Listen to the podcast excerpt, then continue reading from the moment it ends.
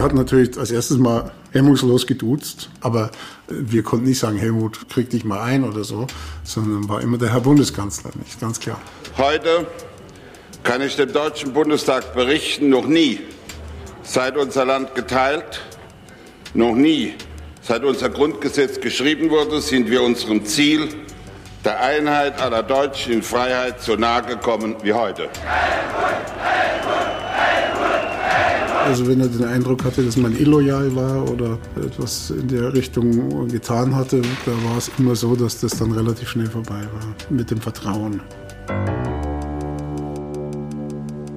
Der Alte, die Birne, Kanzler der Einheit. Helmut Kohl hatte ziemlich viele Spitznamen. Er war 16 Jahre lang Kanzler, da sammelt sich so einiges an. Nach 1999 ist er aber vor allem erstmal der Mann der Spendenaffäre. Obwohl das so ist, halten viele in Deutschland aber weiter zu ihm. Dazu gehören nicht nur Parteifreunde oder Wähler, sondern auch politische Gegner. Wie schafft er das?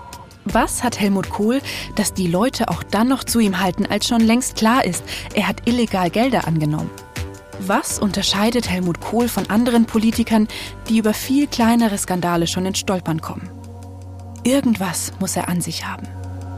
Irgendwas, das ihn über all die Jahre und selbst in seiner dunkelsten Stunde beschützt hat. Etwas, das den vielleicht größten politischen Skandal des wiedervereinigten Deutschlands möglich gemacht hat. Kurz, ohne die Person Kohl zu verstehen, versteht man auch die Spendenaffäre nicht. Ich bin Cornelia Neumeier und das ist Affäre Deutschland. Folge 4. Helmut.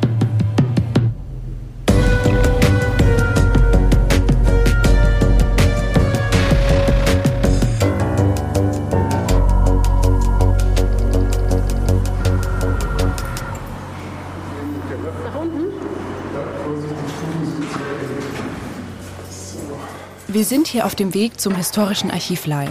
Das ist ein Verein, der die Geschichte des Münchner Stadtteils Leim erforscht. Das Archiv ist in einem Bürohaus im Keller untergebracht und der Vorsitzende ist Peter Hausmann. Der kennt Helmut Kohl ziemlich gut, denn er war einmal sein Sprecher und ist mit ihm in seiner Funktion um die ganze Welt gereist und hat so manche späte Stunde im Büro des Kanzlers verbracht. Unser Mikro bauen wir auf zwischen dem Abguss einer alten Kirchturmglocke, einem Modell des Stadtteils und Vitrinen mit alten Fahnen und Wimpeln. Das ist so ein Schützenverein, wo wir die Fahne gehabt haben. Das sind so Heilige aus der alten Kirche, die sie mal weggeworfen haben. Peter Hausmann ist in den 90ern Journalist beim Bayerischen Rundfunk. Und eigentlich ist er da auch ganz glücklich und wenn es nach ihm geht, muss er da so schnell nicht weg. Aber dann kommt dieser eine Anruf aus Bonn von Juliane Weber, der Büroleiterin von Helmut Kohl. Und meine Sekretärin meldete sich am Telefon und sagte, da ist irgendeine komische Frau aus Bonn dran. Dann habe ich aufgenommen, es war Juliane Weber. Und die sagte den klassischen Satz, Jungchen, komm mal nach Bonn, der Alte will dich sehen. Ja. Helmut Kohl sucht Mitte der 90er Jahre einen neuen Regierungssprecher und Peter Hausmann könnte passen.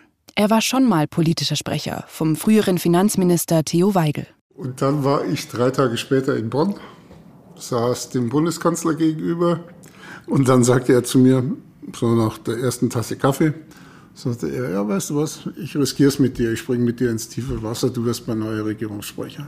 Und da war ich wie mit dem Hammer geschlagen. Und ich zögerte und er merkte das. Und er sagte, jetzt fahr mal nach Hause, red mit deiner Frau und dann ruf mich an.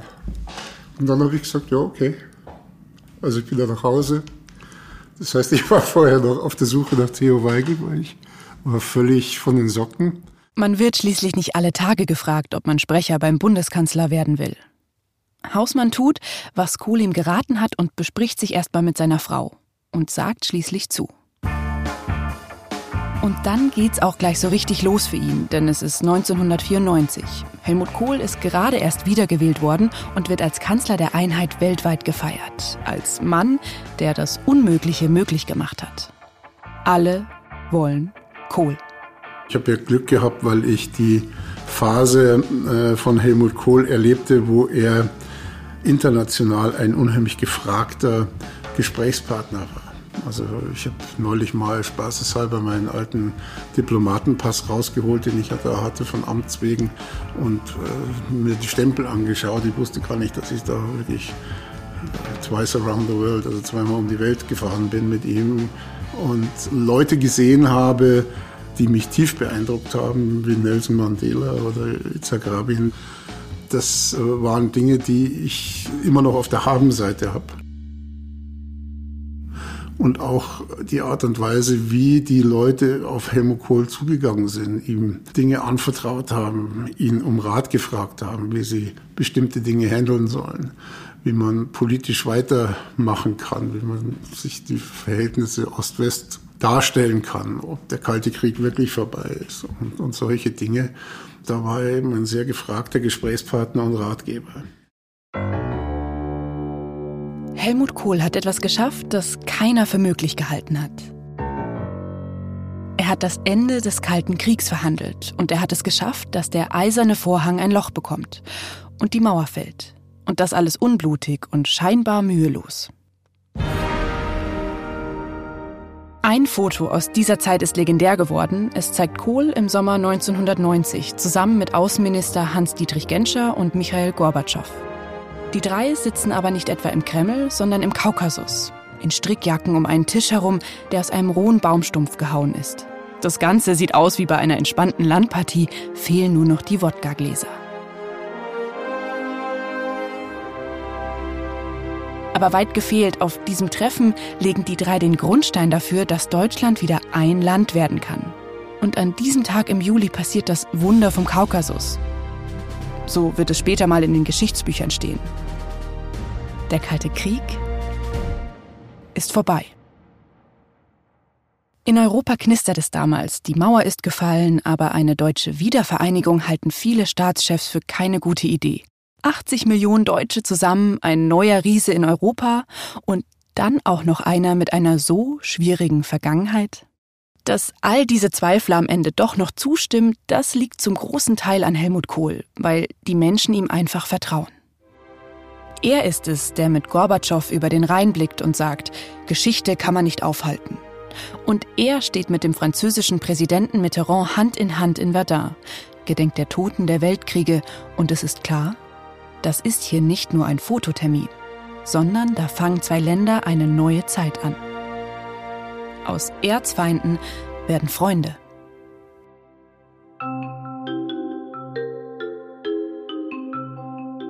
Diese persönlichen Beziehungen und Freundschaften prägen Helmut Kohls Politikstil, soweit Freundschaften in der Politik eben möglich sind.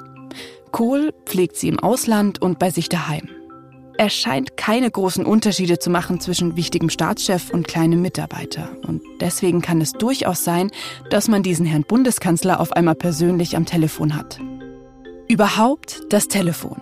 Das ist Kohls wichtigstes Arbeitsmittel. Das Telefon und sein riesiges persönliches Adressbuch. Weil es gibt keine Sekretärin, die morgens einen Zettel auf den Schreibtisch legt, auf dem steht, was er alles zu tun hat. Kohl weiß immer, wessen Kinder gerade krank sind und erkundigt sich beim nächsten Treffen, ob es ihnen besser geht.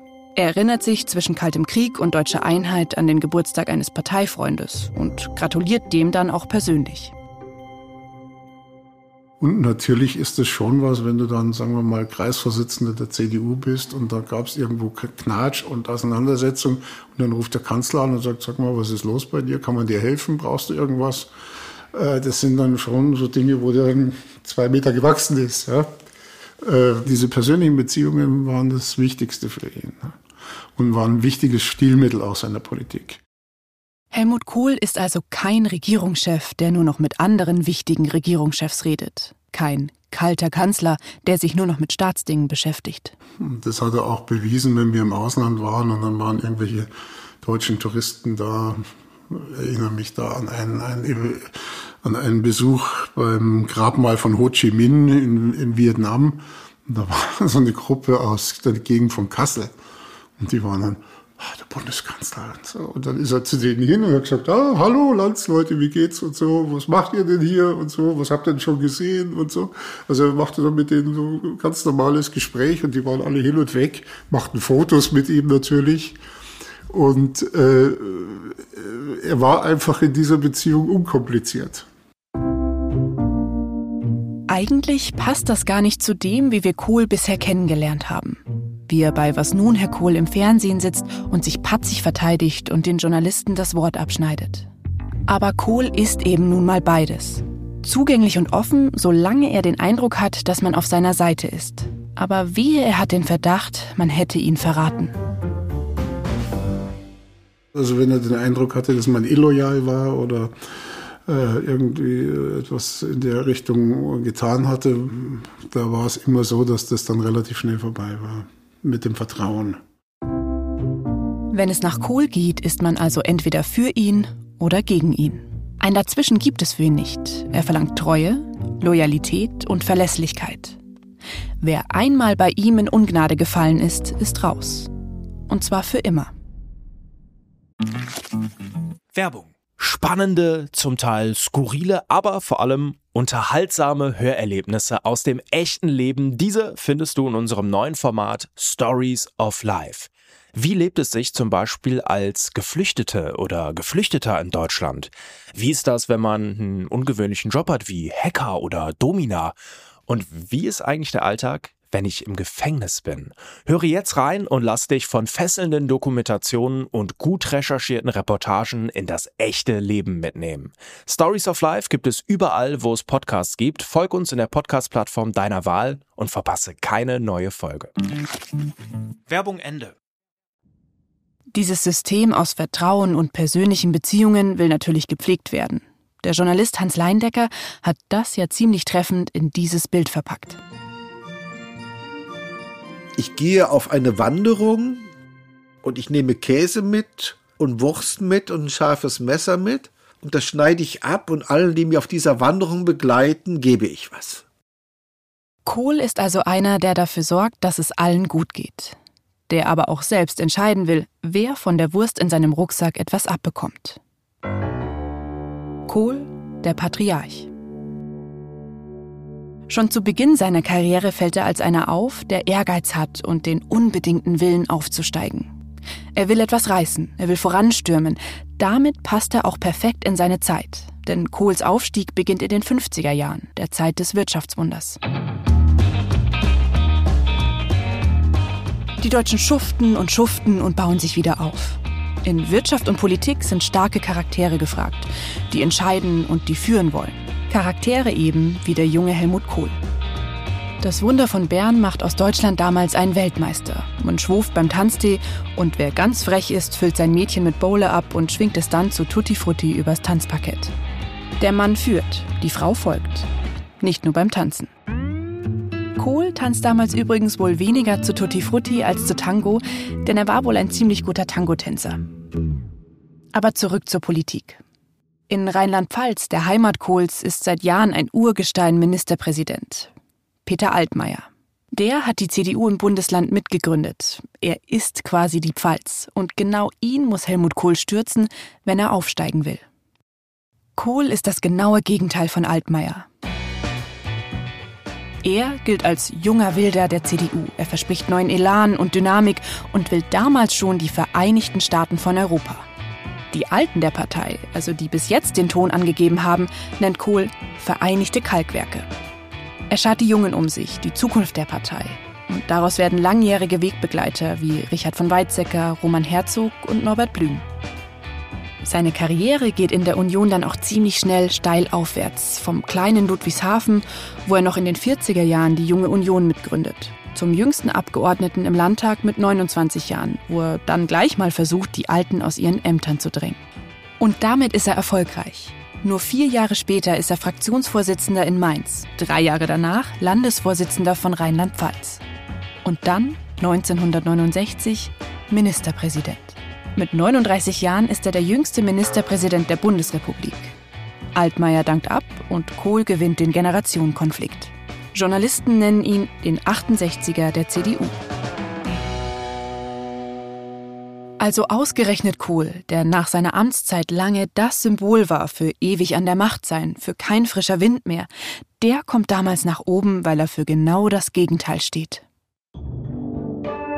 Es geht dann auch recht schnell noch weiter aufwärts für ihn in der CDU. Er wird 1973 Parteivorsitzender und krempelt auch auf Bundesebene die CDU vollständig um. Er verjüngt, er modernisiert und er bringt die Partei durch seine hemdsärmelige und bodenständige Art den Wählern wieder näher. Den Kanzler stellt für ein paar weitere Jahre noch die SPD. Und neben Willy Brandt, dem Friedensnobelpreisträger und dessen Kniefall in Warschau, wirkt Helmut Kohl wie ein kleiner Junge aus der Provinz. Noch. Denn Kohl weiß, seine Zeit wird kommen. Intellektuelle und Feuilletonisten sollen ihn nur belächeln. Aber die Wähler, die haben mit ihm auf einmal jemanden, der genauso redet wie sie selbst. Kohl ist einer, der sich nie verbogen hat. Und selbst später, als er als Bundeskanzler schon die ganze Welt bereist hat und so manch einer seine Art als hinterwäldlerisch verschreit, ist er einfach in Ruhe seinen Pfälzer Saumagen und macht so weiter wie bisher. Ich meine, er hat es nie als Problem empfunden. Ich hatte auch damit kokettiert. Also, wenn wir zu einer Pressekonferenz gingen, und er gesagt, jetzt kannst du deinen Lumpen wieder sagen, dass jetzt der alte Bauer aus der Pfalz wiederkommt. Kohl spielt also gerne mit seinem Image. Zum Beispiel gibt es da diesen Gang im Kanzleramt. Bis hinter zu seinem Büro und an der Wand entlang aufgehängt, ordentlich gerahmt, Titelseiten des Spiegels aus dieser Zeit. Und die sind öfter mal so richtig unfreundlich. Die Birne fällt vom Baum war noch das Freundlichste. Ja. Die haben alle das tönende Nichts, die Unionsuhr und so. Äh, also die haben ihn wirklich unfreundlichst behandelt. Und dann ähm, äh, habe ich meinen Mut zusammengenommen und gesagt, Herr Bundeskanzler, ich weiß nicht, ich verstehe eins nicht. Sie haben mich neulich beschimpft, weil ich mit dem Leiter des Spiegelbüros aus der Hauptstadt abends beim Essen gesichtet wurde ich habe Ihnen gesagt, dass ich das nicht wegen mir mache, sondern auch wegen Ihnen. Und jetzt sehe ich, dass Sie da diese Spiegeltitel aufgehängt haben. Wie passt das zusammen? Ihre Abneigung gegenüber dem Spiegel und gleichzeitig dann diese zur Schaustellung der äh, doch oft auch ins Persönlich gehenden Kritik. Und dann sagt er, weißt du, ist ganz einfach. Da kommen die Leute, wollen zu mir, dann gehen sie diesen langen Gang nach hinten und lesen dann alles so dass ich schon gescheitert bin, dass es mich eigentlich schon gar nicht mehr gibt, dass ich politisch tot bin und so. Dann kommen die hier rein und sitze ich da und ich bin da halt immer noch da. Und das war mir Freude. Äh, da merkte ich das erste Mal, dass er, ja, wie soll ich sagen, in der Lage war, diese äh, Kritik, die von den Medien auf ihn einprasselten, äh, äh dass er diese Kritik ja nicht an sich so rankommen ließ, sondern die auch dann umgedreht hat äh, und damit ein bisschen kokettiert hat, weil er, ich glaube, er liebte es auch ein bisschen unterschätzt zu werden. Dabei ist Kohl vor allem auf politischem Terrain nämlich eigentlich richtig gut. Sowas wie die Einheit. Das mag im Nachhinein ja aussehen wie ein Spaziergang, aber das war es nicht. Wer mithalten will, der muss auf Zack sein. Und so startet jeder Tag bei Kohl mit dem sogenannten Küchenkabinett. Für Peter Hausmann, sein Sprecher, beginnt deshalb jeder Arbeitstag um 7.30 Uhr. Antreten im Arbeitszimmer des Kanzlers. Das heißt, ich saß morgens immer sehr früh an meinem Schreibtisch und äh, las die Zeitungen und die äh, Niederschriften der Auswärter von den äh, großen äh, Fernsehsendungen, also die politisch waren und so. Und dann ging ich da immer von meinem Bundespresseamt da in Bonn rüber zum Kanzleramt. Das sind ja nur zehn Minuten zu Fuß. Und auf dem halben Weg rief dann er schon an und hat gesagt, Staatssekretär, hast das Bett noch am Buckel? Wo bleibst du also, er war, äh, konnte sehr ungeduldig sein und äh, ich war aber immer pünktlich. Ne? Also er wollte immer, dass man möglichst früh da ist, damit man dann in Ruhe alles besprechen kann. Und dann saß er eben da mit seinen Hausschlappen, mit seinen mit seiner Strickjacke und grinste, wenn man dann kam und hat gesagt, na, bin ich aufgeweckt und so. Und dann ging das eben morgens los und dann wurde da eben ganz knallhart geredet über politische Dinge, über Entwicklungen, wurde aber auch ab und zu über Privates geredet. Aber zurück in die 80er Jahre. Nach jahrelangem Warten in der Opposition, nach der knapp verlorenen Bundestagswahl 76 gegen Helmut Schmidt, nach ständigen Machtkämpfen innerhalb der Union. 1982 ist es dann endlich soweit. Helmut Kohl wird Kanzler. Nach einer spektakulären Sitzung im Bundestag, in der CDU und CSU zusammen mit der FDP den Bundeskanzler Helmut Schmidt mit einem konstruktiven Misstrauensvotum abwählen. Um ab jetzt gemeinsam zu regieren. Dieser Schachzug funktioniert und am Ende steht etwas, das es in Deutschland noch nie gegeben hat. Zum ersten Mal kommt ein Regierungschef nach einem konstruktiven Misstrauensvotum an die Macht. Ich gebe das Ergebnis der Wahl bekannt. Von den vollstimmberechtigten Abgeordneten wurden insgesamt 495 Stimmen abgegeben. Von diesen abgegebenen Stimmen waren 495 Stimmen gültig. Mit Ja haben gestimmt 256 Abgeordnete.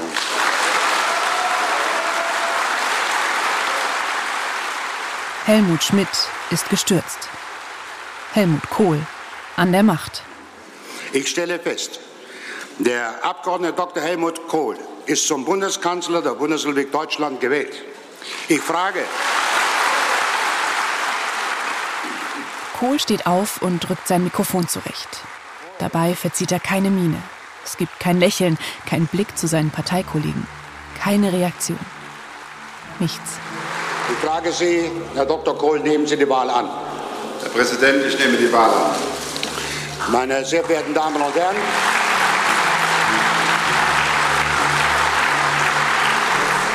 ich spreche Ihnen, Herr Bundeskanzler, die Glückwünsche des Hauses aus, wünsche Ihnen Kraft und Gottes Segen.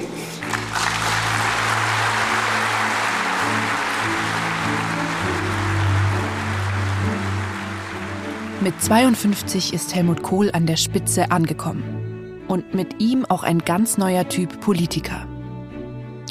Konrad Adenauer und Helmut Schmidt, das waren die großen Staatsväter. Und für den Wähler war immer klar, dass diese Kanzler eben weit, weit weg sind. Aber Helmut Kohl, der ist anders.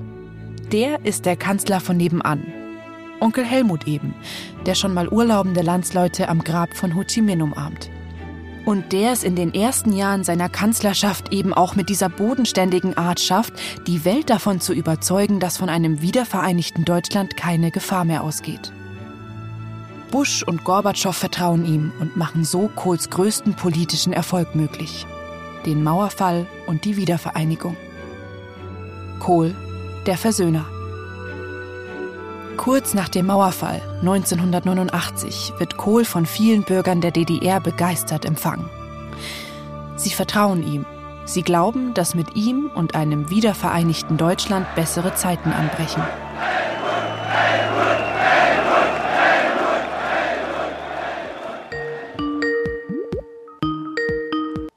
Hallo, hallo, Moment. Hallo. Ah, ich muss noch mein Video anmachen. Yes. Jetzt. Das ist Matthias Richter. Er ist in Chemnitz geboren, damals noch Karl-Marx-Stadt und in der DDR aufgewachsen. Als 89 die Mauer fällt, ist er Mitte 20. Die Wiedervereinigung sieht er damals als echte Chance, weil die DDR für ihn schon immer ganz klar ein Unrechtsstaat war. Und jetzt verspricht Helmut Kohl dem Osten blühende Landschaften. Also tritt Matthias Richter nach der Wende in die CDU ein. Einen schönen, sehr guten, bodenständigen Eindruck habe ich schon gehabt. Also gerade wo er in Dresden aufgetreten ist ne, oder in Berlin dann oder so, gerade beim Fall der Mauer und so, da habe ich schon gedacht, das ist einer, der bringt uns schon voran. Bei den ersten gesamtdeutschen Wahlen stimmt Richter, wie auch die Mehrheit der Ostdeutschen, für die CDU und Helmut Kohl. Also weil er für mich derjenige schon war, der die ganze deutsche Einigung vorangetrieben hat. Also überzeugt hat er erstmal die ganze Außenpolitik, die er betrieben hat, mit Frankreich, Großbritannien und Sowjetunion. Also die ganze außenpolitische Sache zusammen mit Genscher. Und dann hat mich das auch überzeugt, wie er auf unsere Leute, es hat ja mal gesagt, Landsleute aus der DDR, wie er auf uns zugekommen ist und uns äh, nach vorne gebracht hat oder uns Mut gemacht hat. Obwohl es ja auch viele Probleme geben wird, ist ja klar die ganze Umstrukturierung. Wir haben ja faktisch von 0 auf 100, bei uns ist ja alles anders geworden. Ne? Matthias Richter ist in der DDR Handwerker und Fahrer in einem Sanatorium. Da kommen bis zur Wende Prominente aus der ganzen DDR zur Kur hin. Nach der Wende wird das Sanatorium aber geschlossen, wie so viele Betriebe damals im Osten. Die Angestellten sind plötzlich arbeitslos. Für Matthias Richter ist das ein Schlag ins Gesicht. Wir hatten keine Chance. Also dann ging es halt los, ne? Suche von Beruf und dies und das. Also es gab da schon gravierende Probleme. Ne? Ich habe selber sogar dann äh, nach einem halben Jahr, als das dann weg war, habe ich selbst sogar ein bisschen psychische Probleme gehabt. Ich habe es nicht verkraftet. Äh, den Arbeitsplatz verlust. Ich habe nichts mehr auf die Reihe gebracht. Matthias Richter ist Mitte 20 und eigentlich sollte sein Leben ja gerade erst losgehen. Schließlich erzählt ihm eine Bekannte, dass die Post neue Paketfahrer sucht. Und da habe ich mich beworben, waren vier Leute, die eingestellt worden sind, da war ich noch dabei und dann ging es mit mir wieder aufwärts. Da habe ich dort wieder meine Aufgabe gehabt, habe dort Pakete abgeholt, dort wo ich auch gewohnt habe, ausgefahren und habe wieder viele Kontakte gehabt und dann ging das wieder gut. Werbung. Guten Morgen zusammen. Im heutigen Meeting werden wir über Gromner bis Nervena für das Projekt sprechen. Du bist neu im Team und verstehst nur Bahnhof? Ganz entscheidend bei der Umsetzung ist Gromner. Habt ihr es verstanden? Ah ja, das ist wirklich, wirklich verständlich. Zurmnabarnaf Venewaf. Auf der Arbeit klingt alles nur nach Kauderwelsch? Die LinkedIn-Community hilft dir dabei, dich in der Berufswelt zurechtzufinden und neue Themen im Handumdrehen zu verstehen. Und? Noch irgendwelche Fragen? Arbeitsthemen verstehen. Wissen wie mit LinkedIn. Werbung Ende.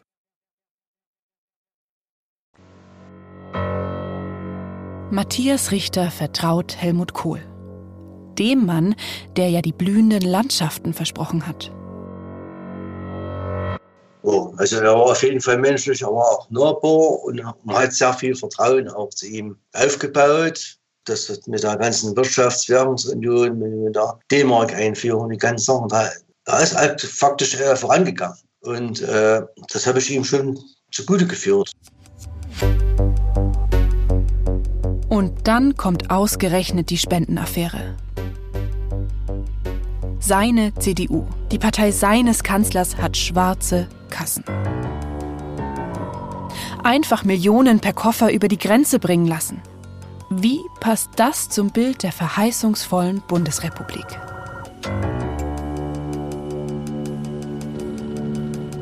In der DDR, es war ja auf jeden Fall ein Rechtssystem, es war irgendwo eine Diktatur muss man ja sagen. Und wir sind ja da auch viel hinters Licht geführt worden, Staatssicherheit, was denn da alles so gab. Das dann von so einem Mann zu erleben, der die CDU Deutschlands führt, Christlich-Demokratische Union, über Gesetze geht, da haben wir gesagt, da geht es doch wieder schon los wie in der DDR. Ich meine, der kleine Mann muss seine Gesetze genauso einhalten, wie einer der Bundeskanzler ist oder was weiß ich. Ja? Und das war halt dann schon ganz schöner Einschnitt. Also, doch, das kann es nicht sein. Ja? Also gerade noch dachte Matthias Richter, dass dieses neue Deutschland besser ist als die DDR. Und dann das. Er ist so enttäuscht von Kohl, dass er sich hinsetzt und an die CDU einen Brief schreibt. Und ich dachte, jetzt äh, müsste aber irgendwo mal ein Zeichen setzen, einen Schritt gehen und sagen, das, das sagt mir alles. Schluss. Das geht so nicht.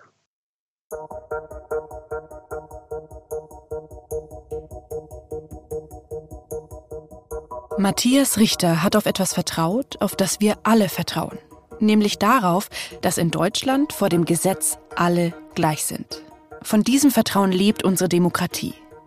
Wenn dann aber Politiker mit unserem Vertrauen spielen und Koffer voller Geld durch die Gegend tragen, dann funktioniert eben genau das nicht mehr. Als Wähler bekommen wir dann den Eindruck, dass die Macht eben nicht mehr vom Volk, von uns ausgeht, sondern von dem, der die Koffer gefüllt hat auch wenn man keine Bestechung oder Bestechlichkeit nachweisen kann, die Geldkoffer gab es ja trotzdem. Also ich habe es am Anfang gar nicht geglaubt, dass es so ist. Und habe mir dann gedacht, ja, dann kommt man ja die SED wieder behalten. Mal ganz krass gesagt. Ne? Also das hätte ich nicht für möglich gehalten, dass das so funktioniert. Die Geschichte von Matthias Richter und der CDU hat übrigens trotz allem ein Happy End. Vor ein paar Jahren ist er wieder in die Partei eingetreten und hat sogar für den Bundestag kandidiert. Ich habe natürlich fast keine Stimmen gehabt, ist auch egal, aber ich habe es halt mal gezeigt. Ne? Er hat das Vertrauen in seine Partei deshalb wiedergefunden, weil er glaubt, dass sich die CDU seit der Spendenaffäre verändert hat. Meines Erachtens hat sich die CDU dann positiv gewandelt, als äh, die Angela Merkel dann Bundeskanzlerin wurde. Sie macht sehr viele Sachen sehr sachlich, eine Spendenaffäre oder sowas würde äh, mit Angela Merkel natürlich überhaupt nicht passieren. Was bleibt am Ende also für Matthias Richter von Helmut Kohl? Der Kanzler der Einheit? Oder der Kanzler der Spendenaffäre?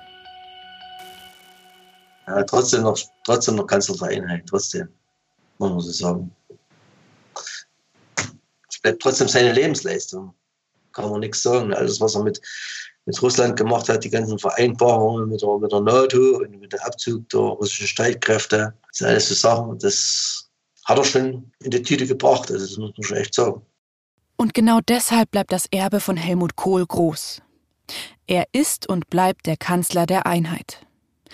Er ist und bleibt aber auch der Kanzler der Spendenaffäre.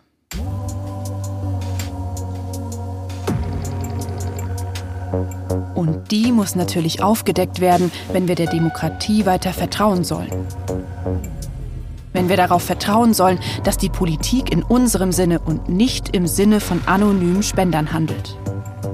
Wenn in Deutschland das Vertrauen in die Demokratie nicht verschwinden soll, dann muss jetzt endlich was passieren. Und das tut es auch. Menschen versuchen zu retten, was zu retten ist und die Spendenaffäre aufzudecken. Gegen alle Widerstände. In der nächsten Folge von Affäre Deutschland. Die Ermittler.